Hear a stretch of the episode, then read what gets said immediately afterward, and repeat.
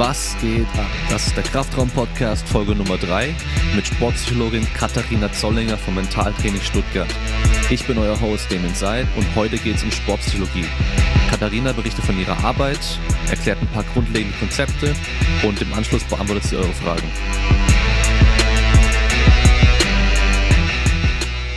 Wäre vielleicht Ja. ganz gut. Aber gut, jetzt hier jetzt gleich schon Schlafenszeit für mich. Du weißt ja, Mutter mit zwei kleinen Kindern. Ach so, ja, okay. Let's, ja, dann let's. fang einfach mal an, stell dich mal vor, was du machst und wer du bist. Ähm, ja, Damian, erstmal vielen Dank für die Einladung. Ich freue mich hier zu sein. Mein Name ist Katharina Hartmann. Ich bin Sportpsychologin, Mentaltrainerin und ähm, Rugby-Spielerin. Ich habe gesehen, du hast in der im 7er Rugby zweimal und auch im 15er Rugby schon mal Europameisterschaft gespielt. Guten Ja. alten Zeiten. Also schon ein bisschen länger Schon her? eine Weile her, ja. Okay, aber du spielst immer noch aktiv. Ich bin immer noch aktiv, ja. Trotz meines fortgeschrittenen Alters und inzwischen zwei kleinen Kindern kann ich es äh, nach wie vor nicht sein lassen. genau. Ähm, wie ist es denn bei euch in der Mannschaft? Seid ihr generell alle gehobeneres Alter oder seid ihr komplett durchgemischt? Ähm, Total durchgemischt. Also ich würde sagen, pff, äh, also man darf bei uns mitspielen, ab 15 Jahren darf man in der Liga Okay. mitspielen. Und ähm, das ist auch so das Alter, wo teilweise dann tatsächlich auch junge Spielerinnen zu uns kommen. Ähm, das verändert sich natürlich immer mal von Jahr zu Jahr, wie so die Mannschaftszusammenstellung ist. Aber aktuell ist es bei uns so, dass wir eine sehr gemischte Mannschaft sind. Also von, sag ich mal, Teenage-Alter bis hin zu Trainingskader geht äh, tatsächlich bis zu 50. Ist Okay. die älteste Spielerin, die noch mittrainiert, aber nicht mehr aktiv am Spielbetrieb teilnimmt. Aber sie ist regelmäßig noch im Training und ähm, ich würde mal aber sagen, so der, der Stammkader ist so plus minus 30 bei uns aktuell, weil es eine Spielsportart ist und da ist es dann halt schon auch ganz hilfreich, wenn man schon einige Jahre an Okay. Erfahrung mit sich bringt. Aber genau, sonst ist es sehr, sehr Habt ihr dann eher Leute oder Mädels, die andere Sportarten schon gemacht haben vorher und jetzt gewechselt haben, was Neues suchen? Ja, oder? ich glaube die meisten schon, weil Rugby in? Deutschland einfach eine totale Randsportart ist. Ähm, die meisten der in der Kindheit da gar nicht so richtig in Kontakt kommen, obwohl wir auch eine große Jugendabteilung haben, aber die meisten kommen doch eher im Erwachsenenalter dazu. So war es bei mir auch. Ich habe total spät angefangen mit 22 Jahren, ähm, aber dann war es Liebe auf den ersten Blick. genau. Okay, also du bist ja Sportpsychologin. Mhm. Wie bist du zur Sportpsychologie oder generell zur Psy- Psychologie gekommen? Hat es dich schon immer interessiert oder hat sich das irgendwie ergeben? Ja, ich glaube, das kann man tatsächlich sagen, dass es mich schon immer interessiert hat. Also Psychologie an sich, so dieses Thema Menschen und deren Verhalten, ähm, wieso, weshalb, warum, das fand ich tatsächlich schon, würde ich mal sagen, auch in Jugendtagen schon ganz interessant. Und so habe ich mich dann entschieden, Psychologie zu studieren. Ähm, auf meiner Universität gab es allerdings die Fachrichtung Sportpsychologie damals nicht in Trier. Ich habe trotzdem ähm, damals schon mich entschieden, meine Diplomarbeit im Bereich Sportpsychologie zu schreiben. Das konnte ich dann extern an der Sporthochschule Köln machen.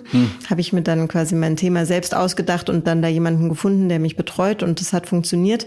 Ich bin dann allerdings erstmal den Weg gegangen, ähm, beruflich nochmal Erfahrung zu sammeln. Das war dann einige Jahre erstmal nicht im Bereich der Sportpsychologie, sondern ähm, da habe ich dann noch eine familientherapeutische Weiterbildung gemacht. Das nennt sich systemische Therapie Okay. ähm, und habe dann in einer psychologischen Beratungsstelle gearbeitet, ähm, einige Jahre lang in der Erwachsenenberatung für Einzelpersonen und Paare und habe dann ähm, nochmal die Weiterbildung gemacht zur sportpsychologischen Expertin und dann war für mich klar, dass ich jetzt den Schritt gehe und mich selbstständig mache und mich darauf zu 100 Prozent spezialisieren will.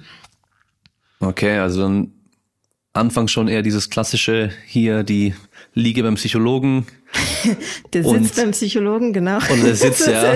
Man der kennt's ja sitzt beim nur. Psychologen allerdings nicht, äh, also ich habe keine, nie Therapie, nie Psychotherapie gemacht, sondern das waren schon, das ist so eine öffentliche Anlaufstelle, da kann quasi jedermann hin, der ähm, in seiner Lebenssituation irgendein Anliegen hat. Das hat ja, kennt ja jeder. Also wenn wir Okay. ehrlich zu uns sind, du und ich, wir haben sicherlich, kann jetzt von dir nicht sprechen, aber ich glaube, jeder Mensch kennt es, dass man mal irgendwie eine Krise hat oder irgendeine Situation, ob jetzt in der Beziehung oder alleine, ähm, wo man irgendwie äh, jemanden braucht, der da professionell mit einem draufschaut. Das geht schon auch so, kann man auch als Coaching bezeichnen oder als Beratung. Genau, also das schon relativ klassisch, genau. Und jetzt bin ich aber auf den Sport spezialisiert. Okay. Ja. Ich muss gestehen, ich habe selber irgendwie wenig Vorstellung davon, wie das Ganze abläuft, wenn man zum Sportpsychologen geht. Also generell erstmal mhm. ist man wahrscheinlich Athlet auf einem bestimmten Niveau. Meisten, Aber für ja, wen genau. ist es überhaupt interessant, mit einem Sportpsychologen zusammenzuarbeiten? Mhm. Also du hast völlig recht, dass die meisten, die zu mir kommen, tatsächlich die Athleten sind. Also meine meisten Betreuungen ähm, sind Athleten. Das sind in der Regel entweder jugendliche Nachwuchsleistungssportler oder auch schon etablierte Sportler im, im Profibereich oder im Spitzensport, sage ich jetzt mal, oder auch einfach ambitionierte Hobbysportler. Mhm. Ähm, gut, der älteste, den ich jetzt äh, betreut habe bislang, war 63 Jahre alt. Also es geht auch bis ins ganz hohe Alter, wenn man das möchte. Ähm, und das funktioniert in der Regel so, dass die Leute irgendein Anliegen haben. Also irgendwas passiert ja, dass sie, dass sie irgendwie die Idee haben, okay, das wäre jetzt mal ganz gut, das in Angriff zu nehmen. Bei Jugendlichen kommt ähm, manchmal die Initialzündung tatsächlich durch die Trainer. Mhm. Also dass die zum Beispiel ähm, da irgendwas wahrnehmen, dass zum Beispiel die Wettkampfleistung nicht mit der Trainingsleistung übereinstimmt oder solche Themen, ähm, dass zum Beispiel Jugendliche sich dann zu sehr in Fehlern verhaften, sich da zu sehr reinsteigern, dann äh, Schwierigkeiten haben, da mit einem gescheiten Umgang zu finden. Und das können zum Beispiel so Anliegen sein. Ähm, genau, bei Leistungssportlern ganz oft das Thema Umgang mit Wettkampfnervosität, also diese typische Differenz zwischen Trainingsleistung und Wettkampfleistung ist oft ein Anliegen. Ähm, ich bin aber nicht nur für die Athleten da, sondern zum Beispiel auch für Trainer. Ja, mhm. das nennt sich Coach the Coach. Ähm, auch das ist ein ganz, ganz wichtiges Gebiet. Ähm, ich finde ja im Sport eigentlich die Trainer fast immer die wichtigsten Leistungsträger, ja, mit denen steht und fällt oft alles. Ähm, dürfen sich auch Schiedsrichter an mich wenden, auch die sind ähm, wichtig im Sport, ja, auch, auch, auch die müssen ihre Leistung abrufen, also sehr, sehr umfangreich. Und bei Jugendlichen in der Zusammenarbeit ist natürlich auch immer die Einbeziehung der Eltern ganz, ganz wichtig, mhm. ein Stück weit. Ne? Ja. Also hast du ja in der Regel dann so ein Eingangsgespräch am Anfang, Genau. Wo man erstmal überhaupt festlegt, was machen wir oder ähm, genau, woran also muss man es gibt, arbeiten? Es gibt, weil es weil es für die meisten halt so wie du gerade auch gesagt hast, doch eher relativ unbekannt noch ist, ähm, habe ich mich entschieden, dass die Leute die Möglichkeit haben, mich kostenlos und unverbindlich einfach erstmal kennenzulernen. Also da gibt es die Möglichkeit für ein so sagen wir mal so 30-minütiges Gespräch, um zu klären miteinander, was ist das Anliegen, worum geht's und ist es bei mir an der richtigen Adresse und Meistens ist es das. genau. Okay. Ja. Und dann kommen die Leute mit ihren mit ihren Themen, ja, und ähm, wir thematisieren das und dann kann ich schon ein Stück weit auch ein bisschen was zu der Geschichte der Sportler hören und einfach schauen, wie ist so, wie sind so die Rahmenbedingungen ähm, und was gibt's denn für Möglichkeiten da, wie man das, wie man das Thema angehen kann. Was sind denn so die größten Fehler bei Athleten oder Breitensportlern, Coaches und Eltern, die du beobachten kannst? Oder wo siehst du so das größte Verbesserungspotenzial? Mhm. In meiner täglichen Arbeit, also denke ich, ist das häufigste ähm, an, Anliegen tatsächlich das Können, das Athleten mit sich bringen, zu 100 Prozent wirklich abzurufen. Das hat viel mit dem Bereich Selbstbewusstsein zu tun. Das hat viel mit dem Thema Umgang mit Angst und Nervosität zu tun. Ich glaube, das sind so die Themen, ähm, die ich ähm, so in meiner täglichen Arbeit am meisten mit den Athleten angehe. Da ist meistens sag ich mal, das größte Potenzial, dass die Leute oft gar nicht wissen, wie gut sie wirklich sind und das denen erstmal bewusst zu machen, ähm, dass die sich das klar, klar machen im Kopf, was sie eigentlich drauf haben und ähm, dann natürlich das zu erarbeiten, das auf den Punkt in einer bestimmten Situation auch abrufen zu können. Das ist ja im Grunde mhm. genommen die Kunst und manchen gelingt das relativ natürlich. Denen mhm. liegt diese Wettkampfsituation und Atmosphäre, die laufen da automatisch zur Höchstleistung auf und manche haben da eher Schwierigkeiten mit und ähm, da kann ich dann mit den Leuten dran arbeiten, dass das Stück weit besser gelingt. Mhm. Ja, mir fallen direkt Leute ein, die beim Wettkampf, egal was davor war, 100 Prozent bringen, mhm. Vollgas, egal mhm. wie schlecht es davor mhm. lief. Aber ähm, da gehöre ich wahrscheinlich auch dazu, Trainingsweltmeister. Im Training äh, läuft's voll gut und mhm. irgendwie auf den Punkt am Schluss bringen. Ich glaube, bei vielen ist wirklich das Mentale dann das Problem. Mhm. Also das in beide Richtungen hat das ganz, ganz viel mit ähm, mit dem sozialen Faktor zu tun. Mhm. Also so, mit sozialem Faktor meine ich so, dass ähm, Wettkampfsituation heißt ja im Grunde genommen Vergleich mit anderen Menschen. Mhm. Ja. Und ähm, es gibt den Begriff in der Psychologie der sogenannten sozialen Erleichterung. Es gibt da zum Beispiel Experimente, ähm, wo sie Jogger durch einen Wald laufen lassen und ähm, an einer Stelle setzen die dann irgendwelche Leute auf die Bank, aber mhm. die Jogger wissen das nicht und die nehmen ja. die Zeit. Hast du davon schon mal gehört? Kenn ja, ich. ja, genau. Und dann sieht man halt, dass die Jogger an der Stelle schneller laufen als an ja. anderen Stellen, weil sie einfach in dem Moment da andere Leute haben. Also das nennt man soziale Erleichterung, mhm. den Effekt. Und es gibt halt Leute, die springen da total drauf an und in diesen ja. Konkurrenzsituationen, Wettkampfsituationen, wo es dann darum geht, irgendwie ja sich auch ein Stück Stück weit zu präsentieren vor anderen und mit anderen in den Vergleich zu treten, gibt's halt Leute, die so veranlagt sind, dass sie da zur Höchstform auflaufen.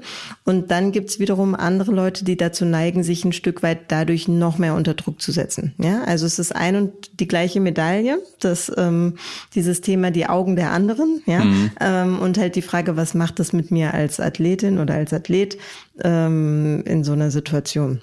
Und bei manchen ist es dann eher so, dass es Druck erzeugt und dann ist es natürlich eher hinderlich, ähm, ja. wenn es einen innerlich stresst, dann noch zu 100 Prozent sein Können abzurufen in der Situation. Also in meinem Studium hatte ich ja auch ein bisschen Psychologie, mhm. also die Grundlagen der Psychologie hier, Pavlov und den ganzen Kram. Mhm. Das ganz einfache, ja. ähm, du wirst lachen, ich muss dazu sagen, in meiner Ausbildung zur Sportpsychologin hatte ich auch ein bisschen Sportwissenschaft drin. Also das ich hab, muss das hab ich gesehen, ja. Hast du gesagt, hab okay, ich gesehen. Genau, ja. Trainingswissenschaft ist auch mit dabei. genau. Ich denke, macht auch Sinn, wenn man als Sportpsychologin arbeitet, dass man auch grob mal sieht, was dann die Athleten wirklich auch machen. Genau, genau, bestimmte und auch Sportdidaktik und so genau. ist auch wichtig. Aber jetzt habe ich dich unterbrochen. Was war da hat man natürlich dann mhm. auch so Geschichten mit ähm, Motivation und Volition. Mhm. Und ähm, ich würde mittlerweile behaupten, das Wichtigste im Training, wenn es um Leistung geht, ist einfach Kontinuität, Konsistenz, dass man einfach mhm. durchgehend dran bleibt, auch wenn es mal schlechter läuft, dann halt nicht immer nur Phasen hat, in denen man voll viel trainiert mhm. und dann wieder Phasen hat, wo man es komplett schleifen lässt, sondern egal wie gut der Trainingsplan ist, wenn man den durchzieht, ein Jahr, zwei Jahre, drei Jahre lang immer weiter dran bleibt, dann wird man mit der Zeit einfach besser. Und damit haben die meisten Leute aber auch Probleme. Gerade beim Krafttraining zum Beispiel gibt es ja viele, die haben ein Home Gym und dann müssen die alle trainieren, sich motivieren. Ich, ich habe das jahrelang gemacht, auch jetzt noch. Ich habe damit meistens kein Problem. Ich merke zwar selber auch, wenn ich im Fitnessstudio trainiere und da Leute sind, die dann nicht mal zuschauen, aber das sind einfach andere Leute, da trainiert man einfach ein bisschen härter von sich aus. gibt's auch. Stichwort soziale Erleichterung. Ja, ja. Äh, genau. Also da gibt's ja. ja mittlerweile noch mehr Studien auch äh, im Fitnessstudio, mhm. wirklich also speziell im Fitnessstudio auch, mhm, okay. dass Männer, sobald auch eine Frau im Raum mit dabei ist, dass die dann auch mehr Gewicht drauflegen ja, oder näher ans äh, Versagen rangehen. Mhm. Ja. Hm. Hast du damit dann auch ähm, oft zu tun, dass die Leute einfach Hilfe brauchen, ich fange an, aber ich ziehe es dann nie durch? Oder sind es dann eher schon Leute, die wirklich eh schon das durchziehen und dann nur mit den Feinschliffen noch ein bisschen Hilfe ja, brauchen? Ja, aber das kann natürlich auch absolut Thema mhm. sein bei mir in der Betreuung. Das ist dann vor allem, würde ich mal sagen, wenn es wirklich in Richtung Vorbereitung auf, ähm, auf wichtige Kämpfe, äh, Wettkämpfe geht oder Großereignisse. Ähm, ich habe so für mich die innere Haltung, dass eigentlich ein Wettkampftag, ich sag mal zu 80 bis fast 90 Prozent im Training entschieden wird. Das ist meine mhm. innere Überzeugung, sage ich jetzt mal so, ja. Ähm, der Rest ist eben dieser Faktor, den ich vorhin schon genannt habe, die in der Lage zu sein, etwas auf Knopfdruck dann wirklich auch abzurufen. Also das, was ich mir in den Trainingsmonaten erarbeitet habe, aber die meiste Arbeit ähm, ich glaube, da wirst du mir zustimmen, passiert ja eigentlich Tag für Tag genau. äh, im Sinne von, wie, wie trainiere ich, wie ist mein Lebensstil, wie ist meine Ernährung, wie ist meine Erholung. Ähm, da quasi, ähm, das ist die Investition und dann am Wettkampftag holt man sich die Ernte dessen, was man investiert hat. Und das ist natürlich dann auch ganz, ganz starkes Thema ähm, im, im Leistungssport oder in meiner Arbeit als Sportpsychologin dieses Thema, wie kann man das gut steuern? Ja, also dieses Thema Motivation ist da, ist da ganz, ganz wichtig, die Formulierung von Zielen, ähm, aber auch der Umgang mit veränderten Rahmenbedingungen. Also das, was du jetzt gerade angesprochen hast mit dem Thema, dann gibt es so eine Phase, dann ist man total motiviert mhm. und trainiert ganz intensiv. Oft ist es, es kann dann zum Beispiel sein, dass sich irgendwas in den Rahmenbedingungen ändert, also irgendwas zum Beispiel bei der Arbeit ist oder je nachdem, was man so für, mhm. ähm, für ein Leben sonst noch führt, irgendwas sich verändert und das dann bei manchen Leuten zu so einem Einbruch führen kann. Also jetzt ist das so und so gewesen oder ich bin dann krank geworden, dann war ich wieder raus oder so. Das hat was mit der flexiblen Anpassung zu tun, dass man dann eben den Faden nicht verliert, sich wieder daran erinnert, wofür man das Ganze eigentlich macht, also die Sinnhaftigkeit des Ganzen, ja, ähm, und dann entsprechend auch in der Lage ist, Anpassungen zu treffen, kann ich jetzt vielleicht nicht mehr an fünf Tagen in der Woche trainieren, sondern muss ich es runterschrauben auf, auf dreimal oder so. Also das sind so die Themen. Ja, das ist definitiv auch, auch Teil meiner Arbeit. Das kann man ja dann auch sehr gut dann auf diesen Gesundheitssportbereich anwenden. Da geht es dann meistens um Ernährung. Breitensport nur, meinst du? Breiten, genau, ja, mhm. vor allem im gesundheitlichen ja, Aspekt dann mhm, einfach mhm. wirklich die Ernährung, dass man da dann mhm. diese Routine reinbekommt, dann bei der Bewegung die Routine reinbekommen. Hast du da direkt irgendwie so Tipps, die man den Leuten da geben kann? So ganz allgemein. Ich weiß, es ist sehr schwer, weil es alles so individuell ist, dass ja. man da irgendwie allgemeine Tipps gibt. Mhm. Also, In Bezug auf was meinst du jetzt Tipps? Also Tipps wofür, sich, für, um was zu? Dass man diese Routine reinbekommt. Eben, dass man sich da flexibler wird auch mit diesen Anpassungen, dass man dann nicht so leicht aus der Bahn geworfen wird, wenn sich was verändert. Ähm, also das Erste, was mir jetzt in den Sinn kommt in dem Zusammenhang, ist einfach gut im Kontakt mit sich selbst zu sein. Also dieses sich nicht irgendwie zu versteifen auf bestimmte, das soll jetzt so und so laufen oder das muss so und so laufen, sondern ähm, eine gute Wahrnehmung für sich selbst und seinen Körper zu haben und auch für die eigenen Bedürfnisse und das, was so vor sich geht im eigenen Leben um das überhaupt erstmal wahrzunehmen, also bestimmte Veränderungen. Ich denke jetzt zum Beispiel auch an das, ähm, also ich, du, wie du weißt, bin ich Mutter von zwei Kindern und ähm, das war natürlich zum Beispiel so ein Lebensumstand, erstens mal die Schwangerschaft und auch die Zeit danach, wo ich ähm, wenn ich jetzt mal so aus meiner eigenen Geschichte erzählen darf, total viel verändern musste immer wieder. Und in der Phase war es zum Beispiel ganz, ganz, ganz wichtig, eine sehr gute Selbstwahrnehmung zu haben, damit ich einfach weiß, was ist jetzt gerade bei mir angesagt, was brauche ich ähm, und wie kann ich mir das geben. Ja, mhm. und ähm, da ein Stück weit einfach ähm, zu gucken nach sich. Und ähm, ansonsten halt die Routine. Manchmal braucht es einfach ein bisschen einfach machen also in Anführungsstrichen mhm. einfach machen, nicht immer ständig alles zu hinterfragen, sondern einfach, wenn der Wecker morgens um sechs klingelt und man raus muss, hau ihn aus und geh raus und hinterfrag nicht, soll ich das jetzt wirklich tun? Also es ist, wie du gerade schon gesagt hast, man, es gibt keinen keinen konkreten Tipp oder ähm, es ist immer auch eine sehr, sehr individuelle Sache, aber so bestimmte Punkte kann man da schon nennen. Ja.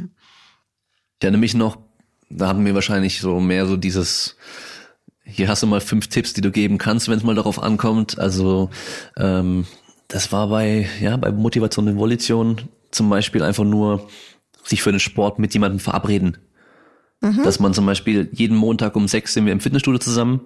Dann hat man schon mal im Kalender das mhm. drinstehen. Das ist eine, eine reguläre Sache, eine immer wiederholende Sache. Und wenn man nicht geht, muss man der Freundin erst anrufen und sagen, genau. hey, ähm, mir passt heute nicht rein oder ich habe keinen Bock, ich will lieber auf dem Sofa liegen, das ist dann wieder gleich unangenehmer. Hat mir auch erst äh, letzte Woche ähm, jemand gesagt, der bei mir beim BGF-Training ist in seiner Gruppe, also betriebliche Gesundheitsförderung, mhm. die kommen dann morgens mhm. zum Trainieren und ähm, dadurch, dass es einfach so was regelmäßiges ist, jeden Morgen, dann zwingt er sich einfach aus dem Bett. Also wir fangen da um 8 Uhr an, äh, vor der Arbeit noch und ähm, weil die anderen auch kommen und mhm wenn, wenn ich dann da noch hinkomme, dann müsste er dann noch absagen und so weiter. Dann ist es so mhm. einfach nochmal, sind es nochmal wie so Barrieren, das genau, da wird also, anstatt es nicht ja. zu machen. So ja. genau, genau andersrum eigentlich wie das, was ja. man sonst halt irgendwie. Super, super Tipp. Super Tipp, genau. Das hat auch wieder was mit dieser so, sogenannten Sozial, also der soziale Faktor, sich erstens mhm. mit jemandem zu verabreden. Die vielen Leuten macht es auch einfach schlichtweg mehr Spaß, mit jemand mhm. anderem zu trainieren ähm, sei es eine Person oder in der Gruppe und eben, wie du gesagt hast, dann die Hemmschwelle höher zu machen, sich selbst wieder irgendeinen Exit, also einen Ausstieg ähm, mhm. zu verschaffen. Ne? Ganz genau. Also das ist richtig. Im, im, wenn du jetzt sagst, Stichwort ähm, Breitensport, Gesundheitssport, finde ich es immer extrem wichtig, äh, mit den Leuten wirklich herauszuarbeiten, was sie eigentlich für sich er, er, erreichen wollen. Also ich glaube, das ist so, das hat so viel auch oft mit innerem Schweinehund zu tun und dieses, ich sollte doch eigentlich, also ich sollte doch eigentlich Sport machen, ich sollte mich doch eigentlich gesund ernähren. Ich bin der Meinung, dass tatsächlich die wenigsten Leute wirklich Schwierigkeiten haben, damit zu wissen, was sie tun müssen, um ein Stück weit das für sich zu erreichen. Also ich glaube, die meisten verstehen, dass irgendeine Art der Form von Bewegung gesundheitsförderlich ist. Ja, das wissen ja. eigentlich alle. Und welche Art der Bewegung ist am Anfang erstmal relativ egal. Hauptsache, sie tun irgendwas. Ja? Genau. Ähm, das Gleiche gilt ja im Bereich der Ernährung. Also ich glaube, es hat ja. jeder verstanden, dass die die Pommes von irgendeiner Burgerkette ja. äh, vielleicht nicht so äh, den gleichen inhaltlichen Nährwert haben wie jetzt vielleicht irgendwie Gemüse mit Fleisch und Kartoffeln. Das ist klar. ja, ich glaube, die meisten haben das verstanden. Interessanterweise wird doch sehr äh, viel genau daran rumgemacht. Und ich glaube, mhm. das ist das, das ist genau der Irrweg, weil das wissen eigentlich die meisten Leute. Es geht eher darum, ähm, mit den Leuten richtig rauszukristallisieren, was hast du eigentlich davon, wenn du das machst? Also hast du eine klare, realistische Vision Vision von dir selbst, wo du sein möchtest in einem Jahr. Was wünschst du dir denn? Was versprichst du dir denn davon? Ja, möchtest du zum Beispiel im Fitnessstudio die Frau an der Theke beeindrucken oder möchtest du irgendwie mit deinen Kindern gescheit Fußball spielen können und nicht irgendwie ähm, ächzen vor Rückenschmerzen oder also quasi mit denen ganz individuell herausarbeiten, was willst du damit wirklich für dich erreichen? Was ist deine Vision? Was ist realistisch? Und dann ist da die Motivation, denke ich, eher gegeben, wirklich diesen Weg auch zu gehen und auch mal Sachen zu machen, die vielleicht am Anfang erstmal nicht so viel Spaß machen und wo es gewisse Wiederholungszahl braucht, um dann die Gewohnheit auch ähm, da ein Stück weit einkehren zu lassen. Ja. Ich denke, da ist gerade bei der Zielsetzung auch, da ist, sind die wenigsten Leute äh, direkt ehrlich. Wenn man dann fragt, äh, was willst du erreichen, ähm, dann sagen die, ja, der Arzt hat gemeint, ich muss 10 Kilo abnehmen, damit mein Blutdruck runtergeht und was weiß ich was. Und wenn man dann nachbohrt oder, oder oftmals ist es auch bei, bei den Mädels, die dann abnehmen wollen, wenn man da mal genau nachfragt, warum willst du abnehmen? Damit ich mich besser fühle oder, oder sonst irgendwas. Oftmals ist da eigentlich viel, viel mehr hinten dran und viel, viel tiefer äh, liegt das irgendwo drin, so dieser wahre Grund, warum die das machen wollen. Weißt du, wie ich meine? Mhm. Also wenn jemand sagt, ja, der Arzt hat gesagt, dann sagt es für mich ja schon mal, da höre ich schon mal raus, ja, das ist das, was der Arzt möchte und was möchtest du? Also da, mhm. das ist ja für mich noch keine Motivation. Der Arzt hat es gesagt und das, es ist ja viel, dass oft Leute sagen, ja, das, das ist halt so und Frauen sollen sowieso immer grundsätzlich mal drei Kilo abnehmen wollen und äh, das ist ja ähm, so dieses gesellschaftliche, ja. Aber ähm, das heißt, du hörst dann manchmal, wenn du mit den Leuten im Gespräch bist, dann nochmal ganz ich frage dann einfach nur, warum. Ja, okay. Ich frage dann, warum? Warum willst du abnehmen? Mhm. Und dann, äh, äh, dann überlegen die erstmal genau, und ähm, ja.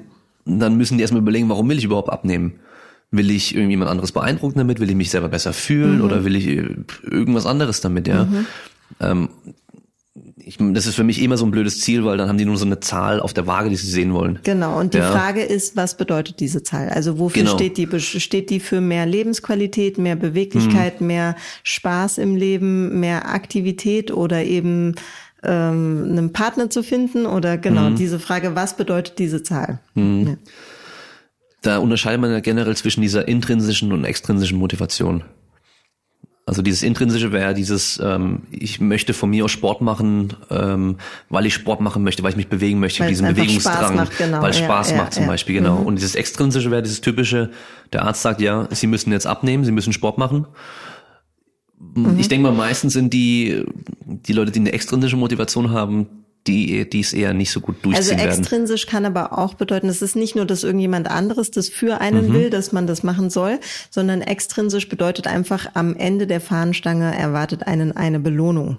Und okay. das kann aber auch der Pokal sein. Ah, okay. Oder eben, weiß ich nicht, die Anerkennung von anderen Leuten. Also mhm. das ist das, was man von extrinsisch, also extrinsisch heißt ja von außen, mhm. extra, mhm. von außen motiviert. Also das kann auch ein Preisgeld sein oder sonst was. Das ist auch eine mhm. Form der Belohnung. Also ich würde jetzt nicht unbedingt sagen, extrinsisch ist dann quasi das, was nicht so zieht, weil es zieht beides. Also intrinsisch bedeutet von sich aus, weil der Mensch einfach von Natur aus in dem Fall jetzt zum Beispiel Spaß an Bewegung hat, ja, mhm. Lust auf Sport hat, ist es auch das, ähm, das sogenannte Leistungsmotiv dem Menschen ein Stück weit angeboren. Also Leistungsmotiv heißt zum Beispiel, wie, so wie das kleine Kind gerne ähm, erlernen möchte, wie man einen Schnürsenkel bindet und dann mhm. stolz drauf ist, dass es das geschafft hat. Mhm. Also etwas sich erarbeiten und dann für diese Leistung belohnt werden. Das ist etwas, das dem Menschen angeboren ist. Da kommen wir direkt in den Sinn, dass ich ähm, ich arbeite ja auch mit Kleinkindern und äh, da sind ja in jeder Gruppe sind dann immer welche, die eher viel Quatsch machen, die dann irgendwie nicht das machen, was sie machen sollten. Wenn wir jetzt sagen, okay, wir fangen jetzt an, hier zu klettern oder die Station zu machen und ähm, die sind aber schon so alt, dass die eigentlich wissen, wissen, okay, wenn der, wenn der, ich nenne es mal jetzt Lehrer sagt, mhm. äh, wir machen jetzt das, dann sollte ich das auch machen, aber die haben halt keinen Bock drauf oder sonst irgendwas.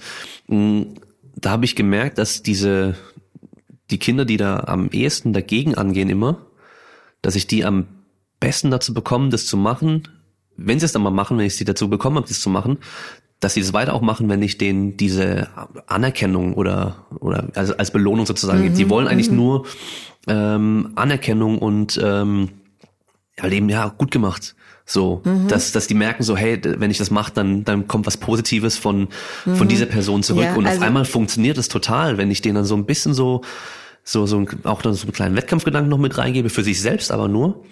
So eine mhm. kleine Challenge, teilweise nur so, ja, ich glaube, ich bin mir nicht ganz sicher, ob du das schaffst, aber probier mal und wenn es dann schaffen, dann so als Belohnung kommt diese Anerkennung. Mhm. Auf einmal funktioniert das super gut. Und anfangs hatte ich damit ziemlich Schwierigkeiten, weil einfach nur die anschreien und sagen, hey, mach jetzt, mhm. hat also nicht funktioniert. Diesem, ja, ja, ja, das genau, hat aber nicht funktioniert. Ja. Auch wenn sie es dann teilweise gemacht haben, dann haben sie es kurz gemacht und dann war es wieder vorbei. Und ich hoffe, du lässt die anderen Kinder dann nicht auch außer Acht, weil die finden das mit Sicherheit genauso toll. Wenn du genau, die lobst. Sowieso. Sowieso. genau.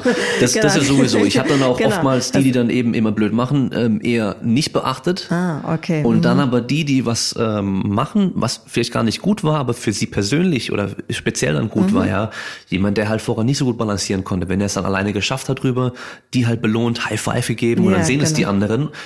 Und dann ging es irgendwann los mit der Zeit, dass manchmal stehe ich in der, in der Halle, auf einmal rufen alle, Damien, schau mal, hier, Damien, Damien. Und dann, mhm. ich weiß gar nicht mehr, wo ich mich hindrehen soll, weil jeder will mir was zeigen, wie toll er hier was macht.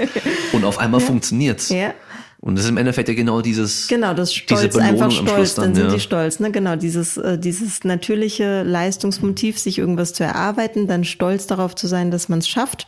Ja, darf auch nicht allzu leicht sein, sonst wäre es ja nicht erarbeitet. Also irgendwie dann wirklich ähm, sich reinzuhängen, sich was zu erarbeiten, stolz drauf sein und dann freut man sich natürlich umso mehr, wenn dann auch die anderen stolz auf einen sind und nicht nur man selbst. Ne? Also die Anerkennung gerade bei Kindern extrem wichtig von Trainern, mhm. von Eltern, mhm. ähm, einfach auch von älteren Leuten, natürlich auch von Gleichaltrigen dann irgendwann wird es auch irgendwann sehr wichtig.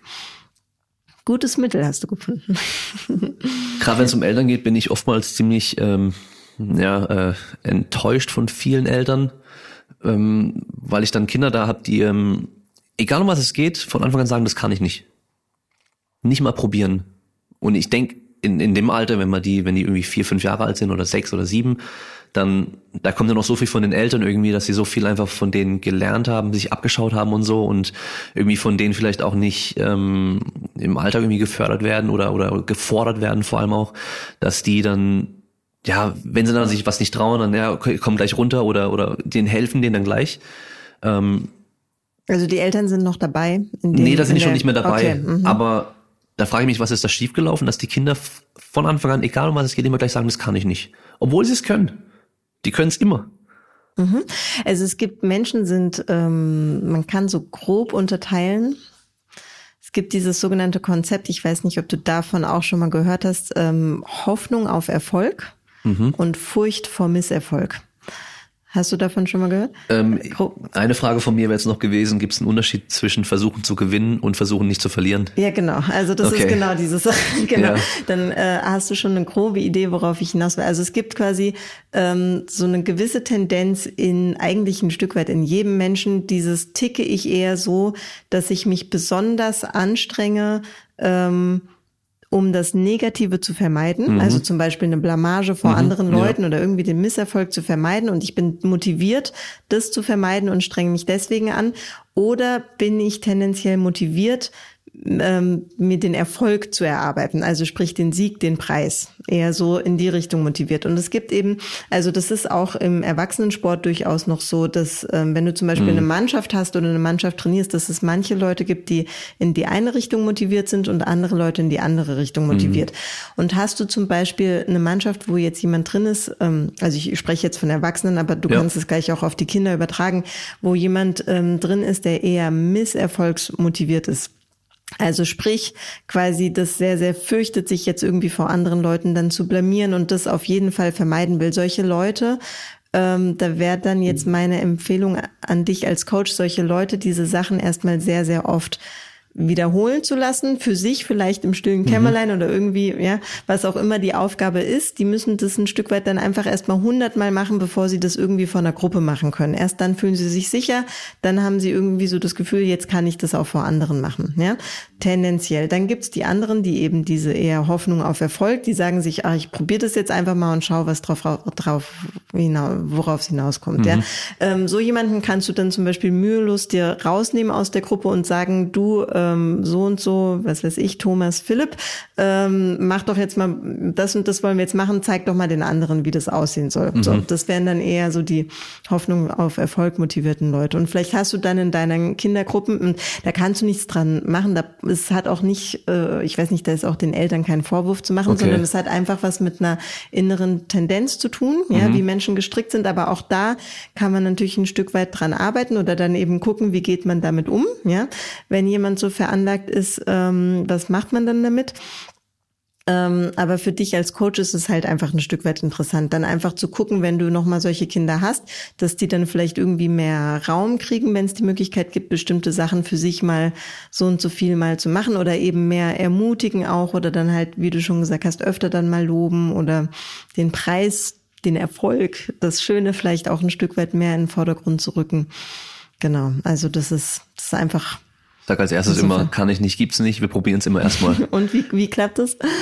In es funktioniert schon, es, gut, es, funktioniert ja? schon, genau, ja. Einfach mal so einen Stups geben, die, ja, einfach mal probieren. Die wollen ja teilweise dann, wenn sie irgendwo drüber balancieren müssen, wenn es recht hoch ist, nur, dass meine, dass ich in meinen Fingerspitzen einfach nur das T-Shirt leicht halte, mhm. dass die mhm. merken, ich bin da. Mhm, es, es, kann eh nichts passieren. Ich fange die ja auf, falls mhm, die mhm. fallen würden. Das wäre kein genau. Problem. Und bei so Höhen, bei so Höhengeschichten mhm. spielt dann noch ein Aspekt mit rein, das ist tatsächlich dann ähm, so, dass das im in der Gehirnbiologie ein Stück weit äh, Höhen bei manchen Leuten einfach visuell mhm. Angst auslöst. Also das, da kannst okay. du auch dann gar nichts dran, groß dran rütteln. Ähm, okay. dass, da sind dann Menschen auch nochmal unterschiedlich veranlagt. Aber das weiß ja, das kennt man ja so aus dem ja. Alltag, dass das manchen ganz, ganz viel ausmacht, ähm, allein schon vom Drei-Meter-Brett zu springen. Ich bin zum Beispiel so jemand, der ich würde okay. würd im Leben nicht vom Fünf-Meter-Brett springen. Aber ist doch auch wieder trainierbar, oder? Weil ich auch, äh, könnte ich bestimmt. Dass also man sich wenn, da Stück also, für Stück das ist dann halt eben, genau, wenn man halt, gewöhnen, genau, an diese neue Höhe, genau, ein bisschen höher genau, geht. das ist trainierbar. Genau, ich denke, es gibt so eine gewisse ähm, biologische Veranlagung, was das Thema mhm. angeht.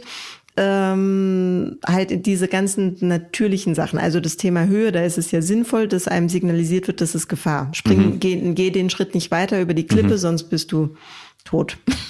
ja, ähm, fasst diese Spinne nicht an, die ist giftig. Also das ist ja. quasi, da sind wir jetzt in der Evolutionsbiologie. Mhm. Ja, also dass es da bestimmte genetische Veranlagungen gibt. Aber du hast recht. Auch da wieder dann eine Kombination von, es ist trotzdem in dem mhm. Rahmen, mit dem man dann geboren wird, veränderbar. Und hätte ich jetzt eine wahnsinnig hohe Motivation, irgendeinen ganz großen Grund und Anreiz, dass ich doch unbedingt im Leben mal vom 5-Meter-Brett springen sollte, dann könnte ich das schon mir auch antrainieren, ja. Okay. Aber die braucht's halt, den Anreiz und die Motivation. In dem Fall wahrscheinlich schon, ja. ja. Genau.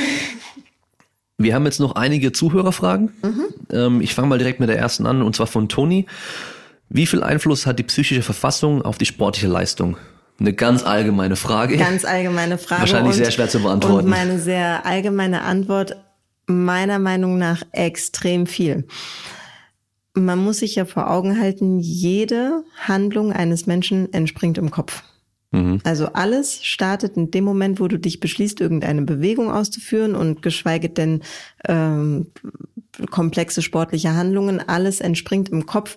Ähm, deswegen ist ganz klar, auch aus meiner Sicht als Sportpsychologin, dass ich da der Überzeugung bin, dass die psychische Verfassung ähm, einen sehr, sehr großen Anteil ausmacht.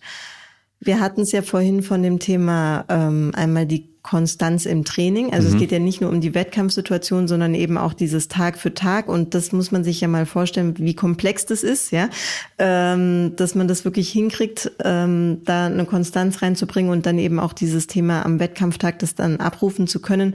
Also meiner Meinung nach sehr, sehr großer Anteil. Für mich ehrlich gesagt relativ schleierhaft weshalb dieses Thema Mentaltraining und Sportpsychologie immer noch verhältnismäßig wenig verbreitet ist bei mhm. uns in Deutschland. Also in Amerika ist das ähm, komplett anders. Das ist auch von Land zu Land unterschiedlich. Aber bei uns in Deutschland immer noch, wenn ich mir anhöre, teilweise selbst im Profifußball, Bundesliga-Fußball, wie verhältnismäßig wenig, die da tatsächlich in ihrem täglichen Trainingsbetrieb mit in Kontakt kommen, dann ähm, staune ich ehrlich gesagt Bauklötze, dass dieses extreme Potenzial da nicht noch ein Stück weit mehr ausgeschöpft wird. Ist mir schleierhaft, aber umso mehr im Vorteil für die, die es ausnutzen. Mhm. Definitiv immer ein Stück weit Vorsprung gegenüber der Konkurrenz, würde ich sagen. Also aus dem Bauchgefühl heraus, sage ich jetzt mal so Erfahrungswert, teilweise habe ich so das Gefühl, dass es nochmal so bis zu 20, wenn nicht sogar 30 Prozent Unterschied macht in der okay. Leistung. So mein, von dem, was ich jetzt so die letzten Jahre mhm.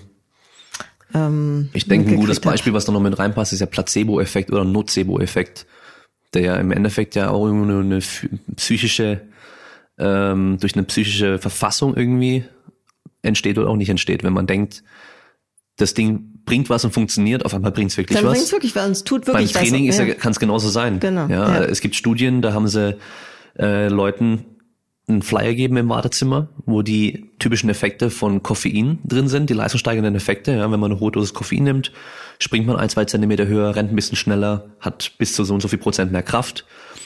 Beide Gruppen haben aber Placebo bekommen. In der einen Gruppe haben sie gesagt, hey, ihr bekommt jetzt Koffein in der und der Dosis.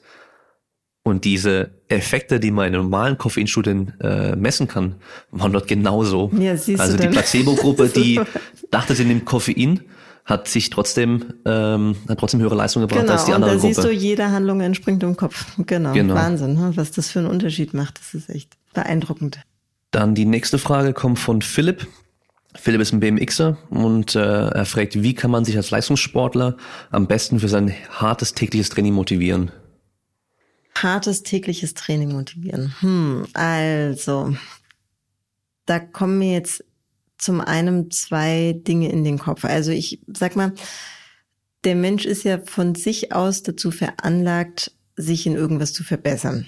Ja, mhm. also es, das hatten wir ja vorhin schon mal von den Kleinkindern, dass es irgendwie darum geht, wenn man irgendwas, wenn man hart trainiert, wenn man irgendwas übt, wenn man ähm, geht es ja darum, sich zu verbessern. Das heißt, da kommt zum einen mal die die tägliche Motivation allein dadurch, dass man irgendwie ein Stück weit eine Entwicklung feststellen kann. Ja, das ist natürlich so im Sport und gerade im Leistungssportbereich, je höher das Niveau ist, das man für sich erreicht, ähm, desto schwieriger wird es irgendwann ähm, beziehungsweise desto mehr muss man investieren, um immer noch gewisse Fortschritte, Entwicklungen hinzulegen. Ja, das heißt, es kann irgendwann relativ hartes, trockenes Trainingsbrot werden. Und ich denke da ganz besonders an an so, ich, ich bezeichne es als relativ monotone Sportarten, also zum Beispiel ähm, Ausdauerläufer. Ja, das ist ja, die machen ja unglaublich viele Straßenkilometer. Du hast jetzt gerade gesagt, er ist BMXer. Das ist ja auch eine Sportart, wo verhältnismäßig viel jetzt zum Beispiel im Vergleich zu anderen Team-Spielsportarten verhältnismäßig viel ähm, auf die gleiche Art und Weise trainiert wird. Ja? Also sehr hohe repetitive Arbeit, die man da Tag für Tag machen muss. Ähm, Wenn es dann zu einem Punkt kommt, wo man so das Gefühl hat, also dieser tägliche Trainingsablauf, der macht mir jetzt so von sich aus eigentlich gerade im Augenblick nicht so furchtbar viel Spaß, ja, dann denke ich, die sinnvollste Art und Weise, da nochmal Motivation reinzukriegen, ist tatsächlich dieses, diese Zielorientierung. Also, dass man eine ganz, ganz klare Vision hat von dem, ähm, was ich für mich erreichen möchte. Ja, also was ist quasi die Karotte vor meiner Nase, in die ich gerne reinbeißen möchte, wofür sich das Ganze dann lohnt. Das muss man sich einfach Tag für Tag dann vergegenwärtigen auf irgendeine Art und Weise jedes Mal, wenn man in diesen sauren Trainingsapfel beißt.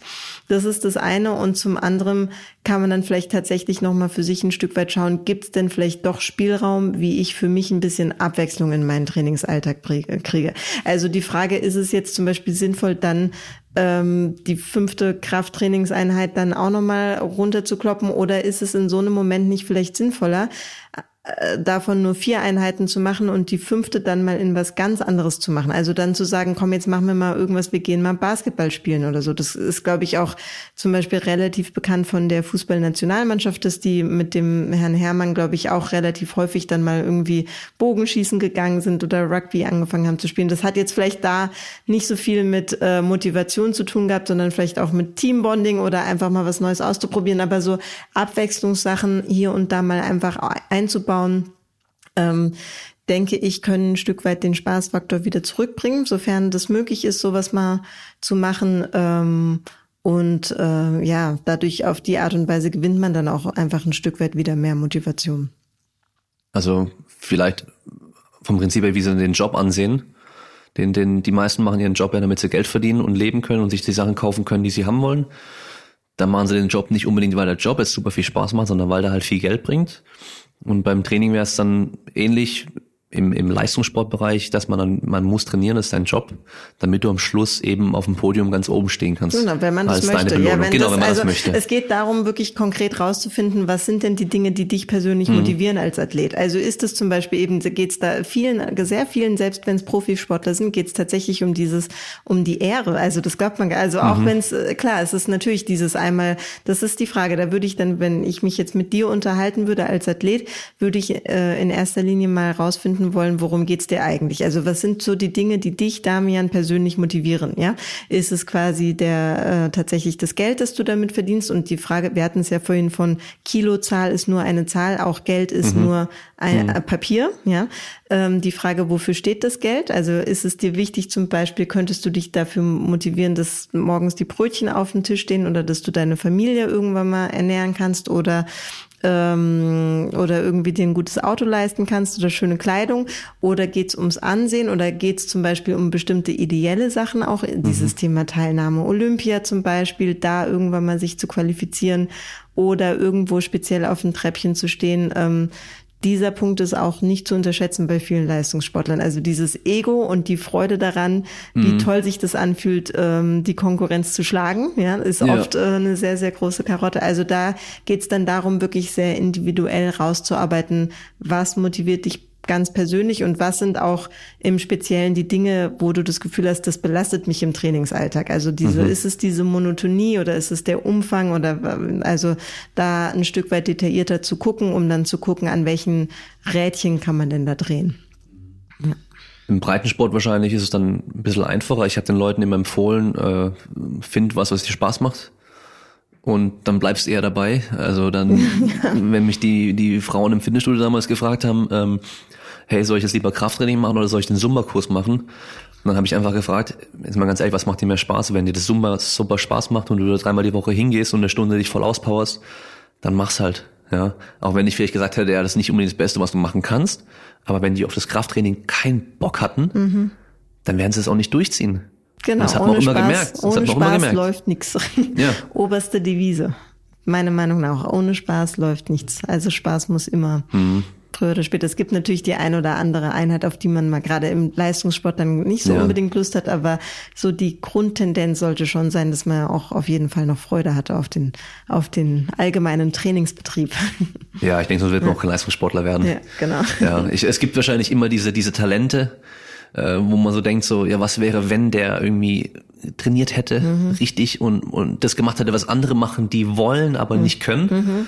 Ähm, aber denen fehlt wahrscheinlich einfach dieser, dieser Spaß und dieser Drang, irgendwie was zu machen und auch zu ja, trainieren. Ja, die haben einfach vielleicht andere, vielleicht gibt es genau. andere Dinge in deren Leben, die einem, die denen noch mhm. mehr Spaß machen. Und die haben sich dann irgendwie ähm, anderweitig entschieden. Ne? Ja. Wir müssen ja auch wirklich zugeben, es ist ja auch äh, ein hartes Geschäft, finde ich. Also Profisport, Leistungssport ist ja schon auch etwas, wofür man sich entscheiden muss. Ich meine, ich möchte nicht ähm, außer Acht lassen, dass es gerade dann so, ich sage jetzt mal so Altersstufe ab 15, 16 in vielen Sportarten dann schon auch um das Thema geht, sich dann entscheiden zu müssen, ähm, für viele ist es schon schwer, den Spagat hinzukriegen, überhaupt dann mit Schule. Also das kriegen ja dann aber sehr viele auch noch gut hin.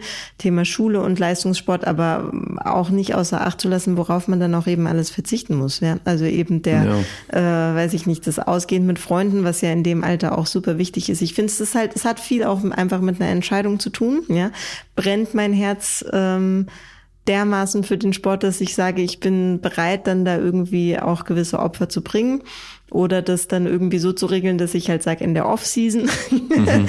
darf das dann wieder mehr Raum finden oder so. Also da muss man Mittel und Wege finden, aber man muss auch schon ähm, eingestehen, dass das allein zeitlich extrem viel in Anspruch nimmt und dann zwangsläufig andere Sachen auch hinten runterfallen. Also hat dann einfach was mit Prioritäten zu tun, ja. Mhm. Dann die nächste Frage kommt von H. Sie ist übrigens Host von äh, dem Podcast Form vor Gewicht. Also da könnt ihr auch mal reinhören. Da geht es vor allem um äh, Interviews mit äh, Powerliftern. Und zwar ihre Frage ist natürlich jetzt eher so Richtung Powerlifting. Welche Techniken sind gegen Nervosität und Angst vom Wettkampf oder PR-Versuchen effektiv? Also neue Maximalversuche, wenn sie Rekordgewichte schaffen möchte im mhm. Training oder halt auch auf Wettkämpfen. Mhm. Mhm. Ähm, also das sind für mich ähm, auf jeden Fall schon mal zwei verschiedene Rubriken, weil das Thema Angst und Nervosität, wenn es da um Techniken geht, dann ist für mich die absolute Muss-Technik für jeden Athleten ähm, Entspannungstechnik. Also da geht es erstmal darum, das sich zu erarbeiten, dass man das für sich aktiv steuern kann, wie sehr ist gerade mein Anspannungspegel. Also Nervosität und Angst heißt nichts anderes körperlich gesehen als eine gewisse Überaktivierung in dem Moment also was den Muskeltonus angeht, die, die Herzfrequenz und so weiter, das Schwitzen der Hände. Ähm, wenn das, ein, wenn das ein Zicken, Ticken zu stark ist, ähm, sorgt es einfach dafür, dass du deine Leistung als Athletin nicht mehr optimal abrufen kannst. Also da geht's schon mal erstmal um das Thema Entspannungstechnik. Oder wie kann ich das aktiv regulieren, diesen Anspannungsgrad dann wieder ein Stück weit runterzufahren. Ja? Ähm, jetzt ist es ja so in einer Wettkampfsituation, willst du es ja erstmal runterregulieren, um die Nervosität wegzukriegen, musst dich dann aber wieder total hochpushen, weil Gewichtheben ja definitiv ein Sport ist, wo es einen extrem hohen Anspannungsgrad braucht. Und ähm, da muss man dann eben wieder individuell gucken, was sind genau an dem Tag für dich die besten Emotionen, ich mhm. sage im Gewichtheben ganz bewusst Emotionen, weil du brauchst unglaublich viel Energie, um dieses maximale Gewicht hochlupfen zu können, reißen zu können, stoßen zu können. Ähm, wie kannst du dir das in dem Moment, wie wo, wo holst du dir die Energie her? Und Energie kommt von den Emotionen und das kann, damit meine ich jetzt zum Beispiel Aggression. Gibt es mhm. irgendwas, wo du, woran du denken kannst, was dich so richtig pusht im Bereich der Aggression, dass du es irgendjemandem zeigen willst oder sonst was? Oder ähm, oder irgendwie das Thema Motivation, also dieses, was, was kann jetzt dafür sorgen, dass ich echt zur Höchstform anlaufe, was motiviert mich so richtig? Also da muss man eher dann so im motivationalen und emotionalen Bereich gucken, ähm, und das dann natürlich ein Stück weit auch mit, mit, sage ich mal, Vorstellungstraining, ähm, Gedanken aufsuchen und so weiter. Ähm, da muss man bestimmte Techniken erlernen, um das dann eben auf dem Punkt auch abrufen zu können. Und natürlich ganz, ganz wichtig, Selbstbewusstsein, Selbstbewusstsein, mhm. Selbstbewusstsein. Also ohne das geht nichts. Du brauchst nicht an die Stange zu treten, wenn in dem Augenblick noch irgendein Gedanke durch dein Gehirn huscht, ich könnte es nicht schaffen. Mhm. Kann man in dem Moment nicht gebrauchen, wenn man da anfängt zu denken, irgendwie sowas in Richtung, heute bin ich eh nicht gut drauf oder oh, jetzt hat's gerade eh noch da und da gezwickt oder so, dann braucht man es gar nicht erst probieren, den PR anzugehen. Da muss man schon, also das, da, das kann man ein Stück weit sich antrainieren, da einfach, ähm, wie gesagt, einen gewissen ähm, Entspannungs- bzw. Anspannungsgrad sich ähm, sich anzutrainieren und dann die Emotionslage und dann halt eben auch die entsprechenden Gedanken, dass man selbstbewusst an die Stange geht und dann Fokussierung und hoch damit. Wahrscheinlich auch wichtig, dass man im Training dann eher nur Erfolgserlebnisse hat und nicht im Training schon ein Gewicht nicht schafft. Dass man das Training generell so plant, dass man jedes Mal ein Gewicht schafft, würde ich jetzt mal denken. W würde ich jetzt widersprechen wollen, Echt? weil ähm, in dem Moment, wo du das im Training schon durchläufst, dass du ein gewisses Gewicht nicht schaffst, mhm brauchst du keine Angst mehr davor zu haben, dass dir das im Wettkampf passiert. Wenn du das jetzt im Training noch nie durchlaufen hast, hm? Willst du ja, du möchtest ja in dem, also es geht ja auch darum, Angst und sorgefrei in den Wettkampf zu treten. Mhm. Und wenn du irgendwie die Idee hast, oh Gott, ich weiß gar nicht, wie sich das anfühlt, wenn ich es nicht schaffen könnte. Also verstehst okay. du, es ist ja, wichtig, okay. auch diese Erfahrung zu machen, mhm. diese so, sogenannte Fail-Erfahrung, ja, mhm. dass du einfach genauso darin in dem Bereich trainiert bist, wie in allen anderen Bereichen auch, dass du weißt, ich kann das. Also wenn ich faile, dann ist das okay. Okay. ja, damit du dir quasi darüber da nicht einen großen Druck machst, dass das jetzt auf gar keinen Fall passiert passieren darf in der Als Wettkampfsituation. was noch zusätzlich Neues dann im Genau, Endeffekt. also quasi, dass Okay. du nicht äh, sagst, oh Gott, und was ist, wenn das jetzt passiert? Aber du musst Ja. Mhm. quasi wissen, dass du damit umgehen kannst. Das gehört ja bei Liftern hoffentlich, vermute ich jetzt mal eh so ein bisschen mit dazu, oder? Diesen Fail, du bist Powerlifter, der Ja. Fail, dass dieses Thema eine man Wiederholung Gewicht mal nicht auf, schafft. dass man es mal schafft. Ja, Komm klar. Mal. Ja, genau, gehört eh wenn man, dazu. wenn man also, blöd trainiert, passiert das ganz häufig. Okay, also ich denke halt, es wäre, also ich würde nicht unbedingt sagen, dass man darauf achten sollte, das zu vermeiden, Mhm. weil wenn du weißt, du äh, hast das im Training schon durchlaufen, dann ist es für dich okay, wenn Mhm. das passiert, okay, dann ist das nicht so nicht so äh, bedrohlich in dem Moment in der Wettkampfsituation. Nutzt du Musik in diesem Fall dann auch? Um da irgendwie so äh, In der Entspannung und Anspannung? Vorbereitungsphase? In der Vorbereitungsphase. Unmittelbar ja. vorm Wettkampf ja, oder im definitiv. Wettkampf? Also ich, ich kann jetzt mal, ich persönlich Mhm. als äh, Sportlerin kann ich dir antworten, mache ich ähm, definitiv. Also gerade Mhm.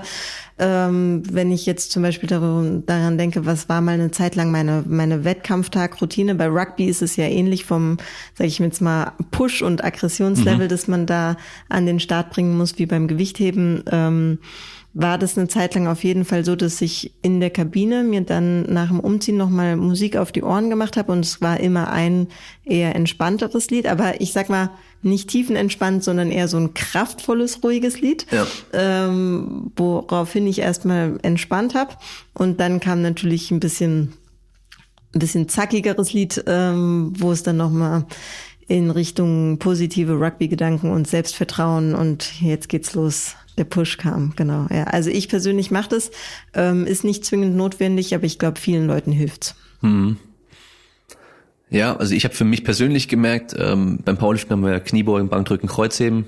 Beim Kniebeugen ist auf jeden Fall mehr Technik auch in der Vorbereitung des, der Übung an sich äh, notwendig. Ich muss die Stange erstmal rausnehmen, damit rauslaufen, mich hinstellen. Beim Kreuzheben stehe ich nur davor. Da kann ich einfach anpacken und losziehen, dass ich selbst dafür unterschiedliche Musik höre. Also beim natürlich für beides eher schon aggressive Musik, also so auch die pushende Musik, aber beim Kniebeugen von der Geschwindigkeit her eher ein bisschen langsamer und drückender sozusagen.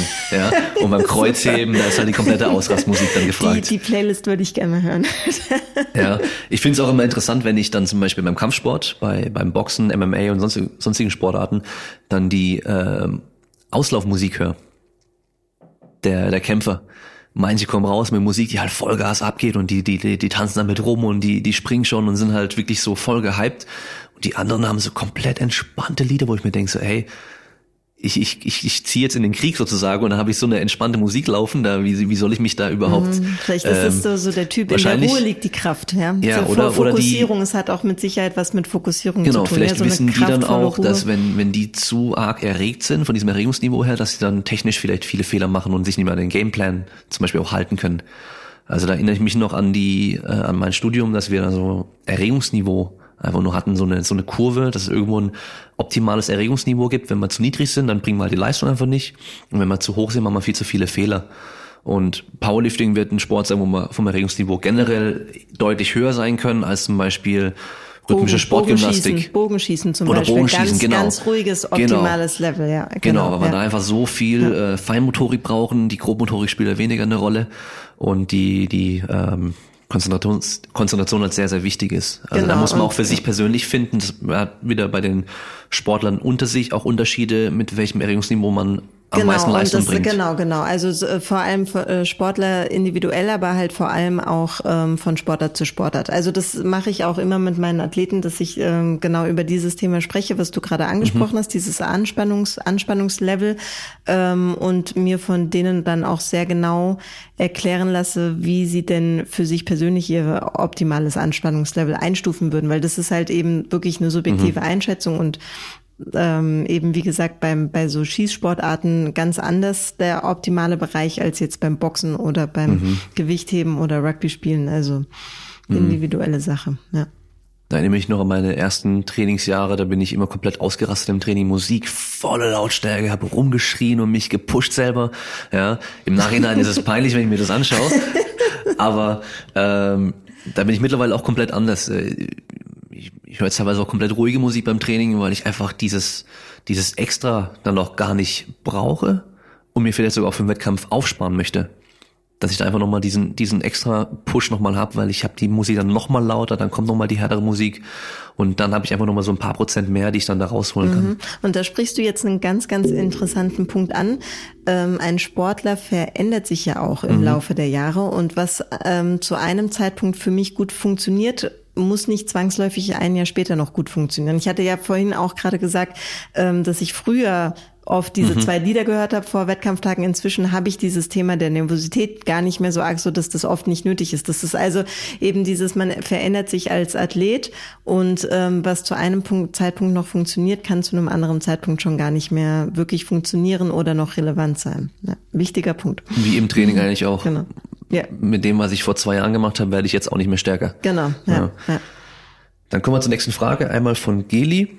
Ähm, und zwar sie fragt, warum sie Skills, die sie im Training oder irgendwelche Fertigkeiten, ähm, die sie im Training super abrufen machen kann, irgendwelche äh, Spielzüge oder, oder Laufwege oder sonstige Sachen, mhm. die sie mhm. automatisiert dann macht, warum sie die im Spiel nicht abrufen kann. Mhm. Welche Sportart ist das? Sie spielt Roller Derby. Mhm. Okay. Ähm, und dann aber im Nachhinein, wenn sie sich's anschaut oder einfach nur drüber nachdenkt, sie, ah, warum habe ich denn das nicht gemacht?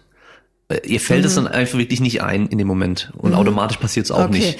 Also das hat, ich denke mal, ich kenne mich jetzt mit Roller Derby nicht so ähm, sehr gut aus, aber ich glaube, dass das auch eine Sportart ist, in der man, während man sie ausübt, in einem relativ hohen Stress, ja, genau. einem relativ hohen Stresspegel ist und in dem Moment, wo dein dein Körper, dein Kopf in einem in einem relativ hohen in einer äh, Stresssituation sich befindet, ähm, kann dein Körper nur noch auf Automatismen zugreifen. Mhm. Das heißt, ich vermute, dass Geli in solchen Situationen immer noch sehr, sehr gut imstande sein wird, als Spielerin bestimmte Sachen, die sie schon hunderttausend Mal geübt hat und wiederholt hat, immer noch abzurufen, aber relativ neue Sachen, also zum mhm. Beispiel irgendwie so eine taktisch-strategische Entscheidung oder irgendwas, wo man, sage ich jetzt mal umgangssprachlich, einen kühlen Kopf braucht, mhm. ähm, das ist dann relativ schwierig.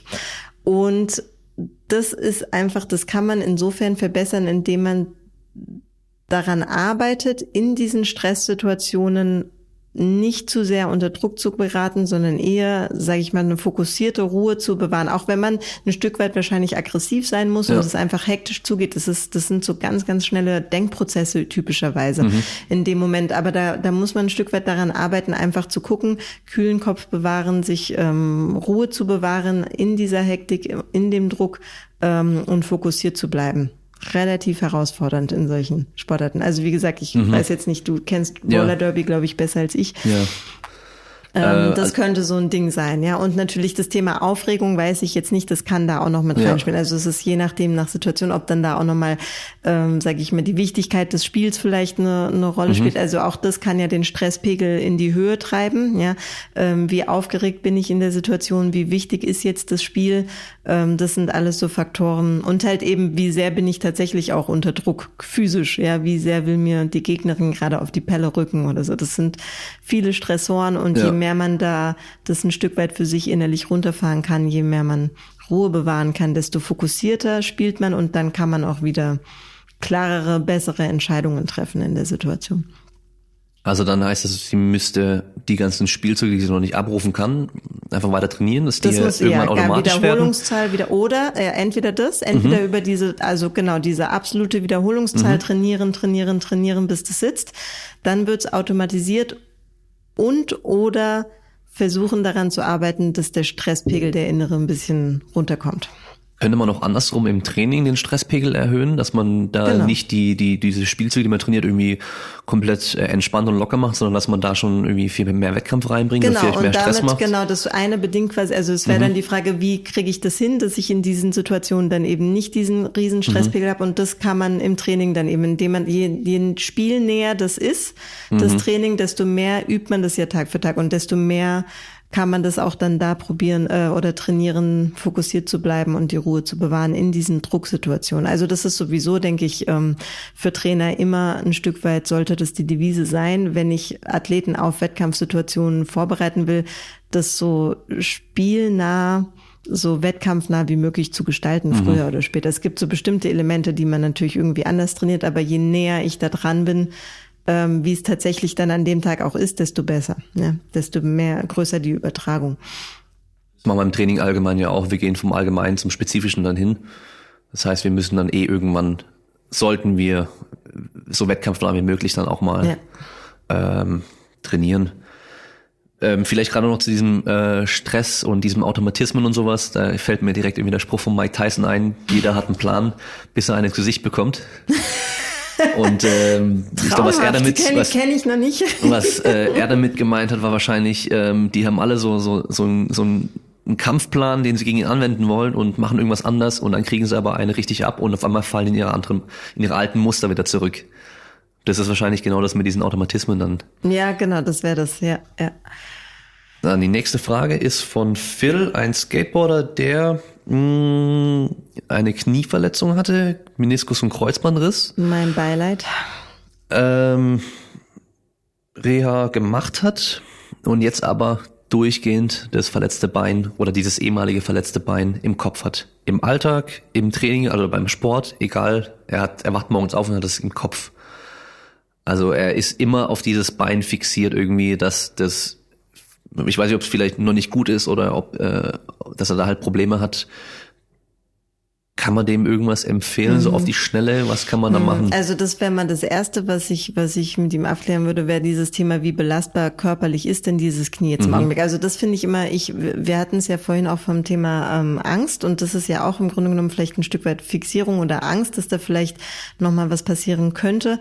Ähm, beim Thema Verletzung bin ich da wirklich sehr, sehr weiß jetzt nicht, ob konservativ oder vorsichtig das richtige Wort ist, aber das ist halt also ähm, auch eines meiner Grundarbeitsprinzipien, dass ich da niemals Athleten irgendeinem unnötigen Risiko aussetzen möchte. Ja, also ich würde quasi nie daran arbeiten wollen, mit jemandem eine, eine Verletzungsangst zu überwinden, wenn tatsächlich das, das erhöhte Risiko besteht. Ja? ja. Also da finde ich immer ganz, ganz, ganz wichtig, erstmal wirklich die körperliche Abklärung ähm, zu schauen, wie ist denn da der Stand der Dinge und wie belastbar ist es. Ja?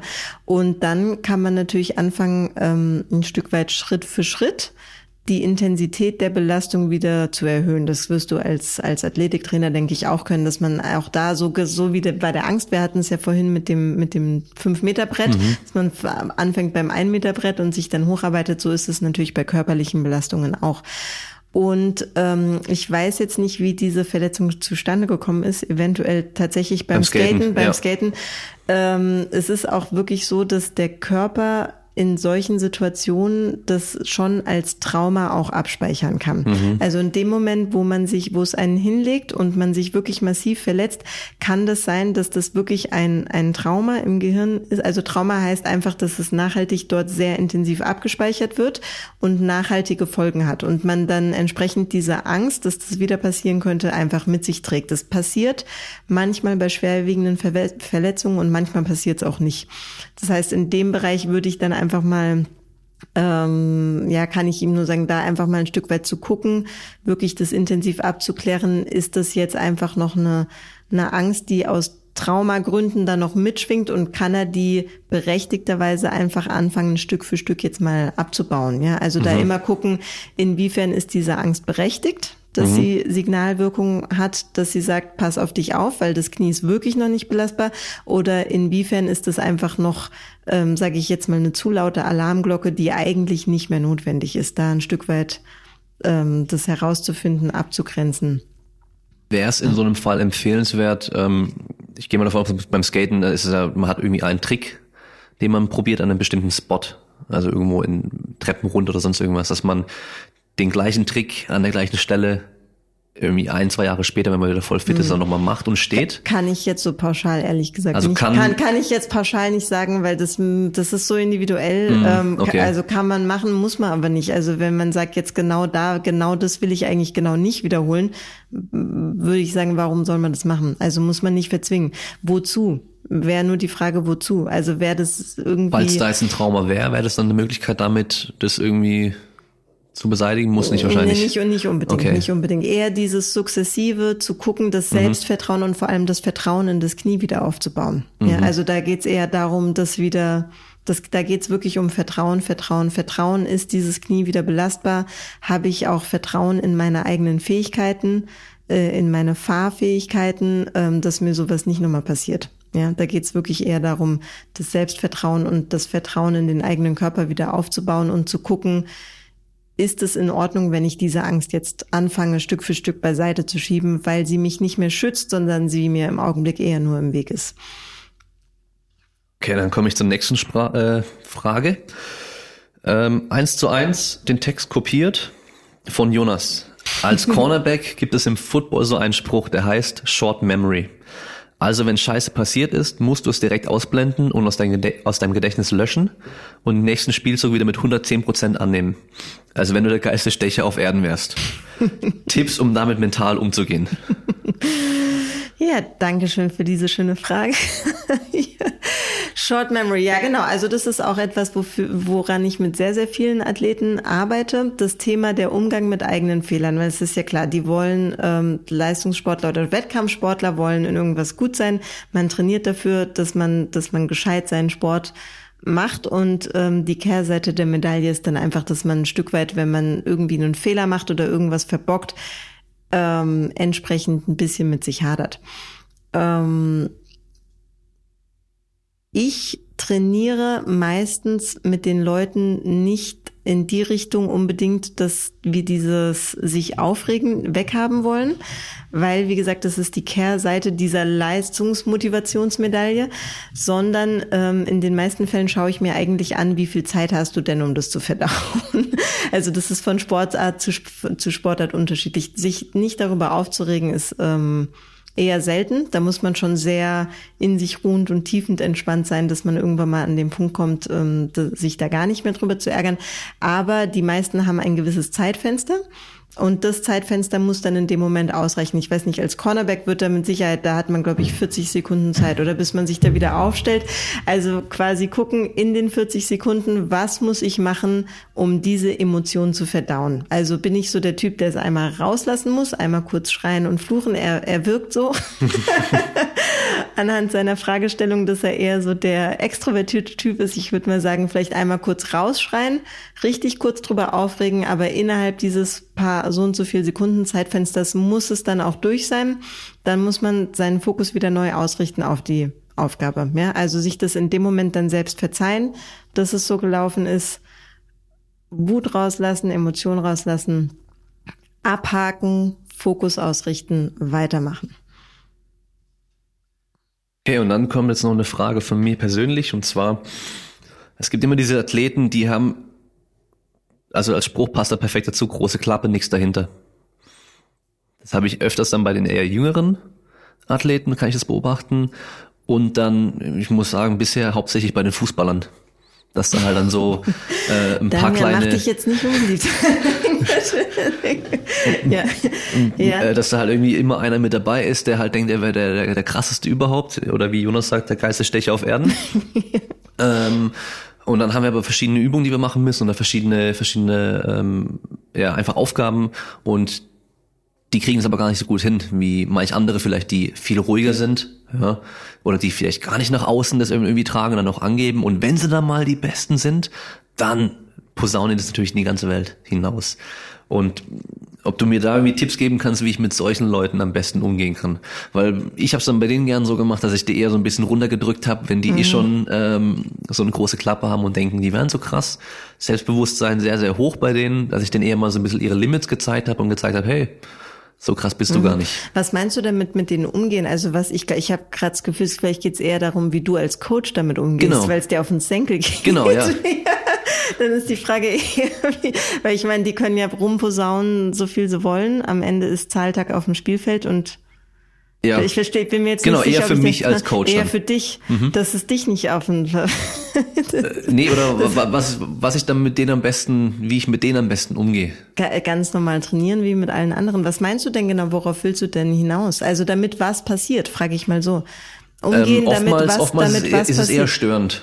Ach so, die ist stören. Es, also ist es dann in Kombination mit diesem Stören eben auch, dass die halt, okay. ja, dann auch irgendwie, ähm, wenn dann einer mal ein bisschen schlechter ist, dann auch den auch noch blöd anmachen und irgendwie den dann so okay. auslachen okay. und ähm, Andererseits bringen die diesen Wettkampfgedanken meistens mit rein, weil das dann immer gleich so, ähm, ich will besser sein als der andere weil ist. Weil die ehrgeizig was sind ich dann, dann so im Leistungssport natürlich auch gut finde, was mhm. auch so mhm. sein soll, was auch bei Kindern finde ich auch so sein sollte. Also mhm. es gibt ja diese so, so, so teilweise so eine Bewegung, dass irgendwie jede Medaille kriegt, der mitmacht. Das finde ich gar nicht gut. Ähm, das soll schon so sein. Also im, im, später beim Arbeiten wird es auch so sein, dass der Schlechte halt einfach nicht die Beförderung kriegt und der Gute kriegt die Beförderung. Mhm. Da muss man die Kinder ja auch schon irgendwie in die Richtung auch erziehen. Mhm. Ähm, aber ja, die, die stören halt dann meistens auch.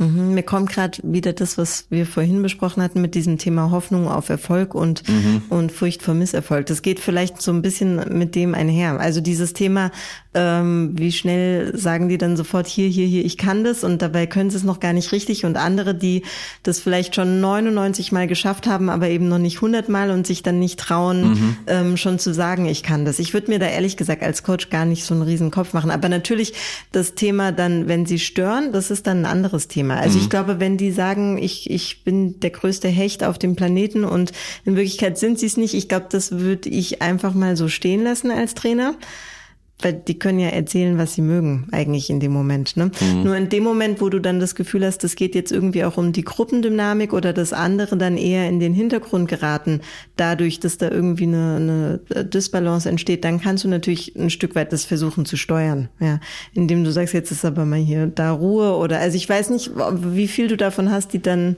du versuchst sie dann auf den Boden der Tatsachen zurückzuholen. Genau. Und was, wie funktioniert das für dich? Also was ähm, passiert dann? Teilweise Frustration, wenn mhm. sie es dann, wenn sie halt dann das überhaupt nicht hinkriegen, mhm. ja, weil man kann eigentlich jede Übung irgendwie so schwer machen, dass es, dass die auf jeden Fall versagen. Mhm. Ja, jeder in der Gruppe dann auch. Mhm. Dann äh, gibt's einmal die Frustration und andererseits gibt's dann aber auch die, die halt dann komplett ähm, das irgendwie so links liegen lassen, sagen pff, mir voll mir egal, egal, im Endeffekt, ja. ja. Und aber noch noch äh, dann halt sagen, ja, der hat's auch nicht geschafft. so äh, diese Schiene dann ja, wieder. Ja, damit sie sich wieder besser fühlen. Ja, das genau. ist doch okay. Also ich finde es schon, was ich gut super finde, ist, dass du schon auch irgendwie siehst, was sie im Gegenzug dann am Positiven reinbringen in die Mannschaft. Ich meine, du hast, glaube ich, im Mannschaftssport gibt es doch immer irgendwelche Leute, die irgendwie dann schwierig sind. Das gehört doch auch dazu. Ein Stück weit. Ja, überall da, wo mehr als zehn Leute zusammenkommen, ja. gibt's halt solche Köpfe und solche Köpfe. Ich finde es ähm, auch aus der Trainerperspektive ehrlich gesagt immer hilfreich zu gucken, was bringen denn diese Leute an guter Dynamik mit und dass mhm. du versuchst, dich als Coach mehr darauf zu fokussieren. Ähm, vielleicht ist der ruhige, derjenige, der jetzt nicht so viel Motivation und Push fürs Team mitbringt, aber dafür einfach Konstanz und Leistung. Ja, dass mhm. du sagst, das ist stabil, da ähm, das nehme ich mir als Trainer und versuch, guck, was kann ich damit anfangen. Und bei den äh, anderen mit der großen Klappe, vielleicht eben genau das, was du gesagt hast. Also dieses, vielleicht bringen die dann dafür irgendwie wirklich äh, einen Push und Wettkampf und Leistungsmotivation mit in die Mannschaft, was es vielleicht auch manchmal braucht. Also eher den Fokus zu schauen, okay, die sind unterschiedlich und, und eben halt da, wo du sagst, okay, das und das geht aber nicht, also dieses Stören oder dann Querschießen, da musst du einfach dann, denke ich mal, mit Disziplin ein Stück weit einen Riegel vorschieben. Mhm. Ähm, aber dann eher, ich glaube, da tust du dir als Trainer den größten Gefallen mit, wenn du dich darauf fokussierst, okay, der ist so und so gestrickt, der ist so und so gestrickt, wie kann ich aus allem das Beste nutzen, mhm. um dann die eine gescheite Mannschaftsdynamik hinzukriegen. Mhm. Ich weiß nicht, ob das deine Frage ein Stück weit beantwortet ja, oder doch. du damit was anfangen kannst. Es ist schwierig, weil du kannst ihn nicht ändern. Mhm. Also man ist geneigt, wenn es einem auf den Keks geht, dann ja. zu sagen, ich würde da jetzt irgendwie gerne mal, dass da ein Stück weit was sich verändert, aber das ist halt, dafür sind sie nicht da, ne, dass du, nee, nee, dass und du, das in, in eine Form sie, reinpressen, das genau, geht ja auch also nicht. Also halt ja. da irgendwie, oder das ist halt schwierig, weil wenn sie sich entscheiden, ja. sich so zu verhalten, das ist halt wichtig, dass du es von außen steuerst, denke ich, dass, ähm, dass es die Gruppe nicht zerschießt, ne? Oder dann irgendwie andere untergebuttert werden. Das finde ich gut, dass du es dass du's im Blick hast. Mhm. Als abschließende Frage finde ich immer ganz gut, wenn den Leuten eine Sache mit auf den Weg geben können, dass die jeder machen sollte, vielleicht täglich, wöchentlich oder jeder irgendwie mal machen sollte, dass er als Sportler, weil wir uns jetzt im Sport bewegen, besser wird. Was fällt dir da ein? Boah, der Stein der Weisen. ähm, Okay, wenn ich mich jetzt hier und heute wirklich mutigerweise auf eine Sache festnageln lassen würde, wäre es in unserer heutigen Zeit tatsächlich das Thema Achtsamkeit. Also das geht ein Stück weit in Richtung Entspannung und ein Stück weit in Richtung in Kontakt mit sich selbst sein. Das Thema hatte ich vorhin schon mal kurz angeschnitten. Ich glaube, wir sind heutzutage sehr, sehr viel eingespannt in unserem Alltag. Der Großteil der Menschen ist es ähm, Leistungssportler sowieso. Wir tanzen gerne auf vielen Hochzeiten. Wir haben viel um die Ohren von morgens bis abends. Ähm, und da gerät bei sehr, sehr vielen, das habe ich jetzt in den letzten Jahren auch mitgekriegt, so ein Stück weit die Balance aus dem Ruder. Die Balance zwischen Leistung und und und ähm, sag ich mal Anspannung und Aktivität und auf der anderen Seite die Entspannung. Und vielen Leuten, ob jetzt Athleten oder Coaches, Trainer, ähm, die verlieren ein Stück weit das Gehör für ihre Bedürfnisse, auch für ihre Bedürfnisse nach Ruhe ähm, und Entspannung und dem, was ihnen eigentlich noch gut tut. Und deswegen würde ich sagen, seid achtsam mit euch selbst, entspannt euch, ähm, hört auf euer Inneres. Gebt den ganzen Gehör. Das ist mein, mein Stein der Weisen heute zum Abschluss. Das war's dann auch schon mit der dritten Folge. Mehr von Katharina findet ihr unter mentaltraining-stuttgart.com. Unter dem gleichen Namen ist sie auf Facebook zu finden. Wenn euch die Folge und der Podcast gefällt, könnt ihr ihn unterstützen, indem ihr mit mindestens einer Person teilt. Vielen Dank und bis zum nächsten Mal.